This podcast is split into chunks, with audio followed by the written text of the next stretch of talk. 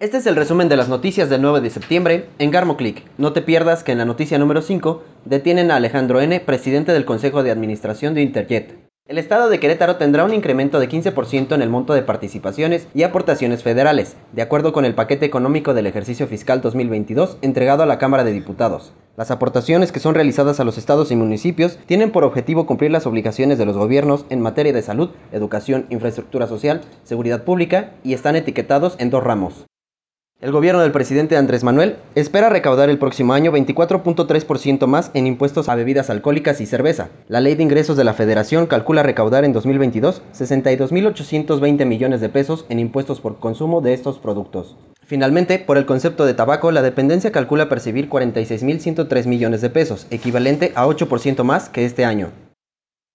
Alexander Seferin, presidente de la UEFA, advirtió que la organización europea podría realizar un posible boicot a la Copa del Mundo si se lleva a cabo cada dos años, como lo pretende hacer la FIFA.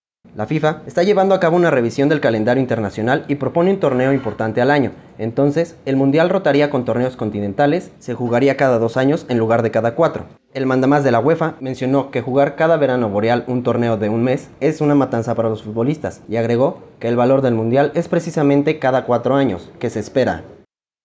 Las acciones de Tinder se dispararon 10.7% por la entrada de su empresa matriz, Match Group, al índice de Standard Poor's. La empresa dijo que espera que la fortaleza de su negocio continúe a medida en que la economía se reabra a nivel mundial. Match Group fue una de las grandes beneficiadas por el boom de las dating apps durante la pandemia. Desde que iniciaron los confinamientos, Tinder en particular registró un significativo aumento en nuevos usuarios, quienes buscaban el amor online a falta de citas presenciales.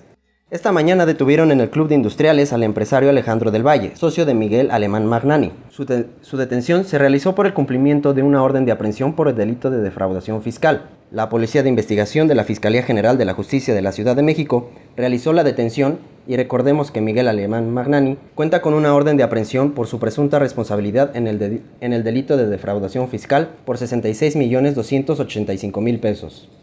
Para recibir más información, te esperamos en todas nuestras redes sociales y página web. Dale like y suscríbete.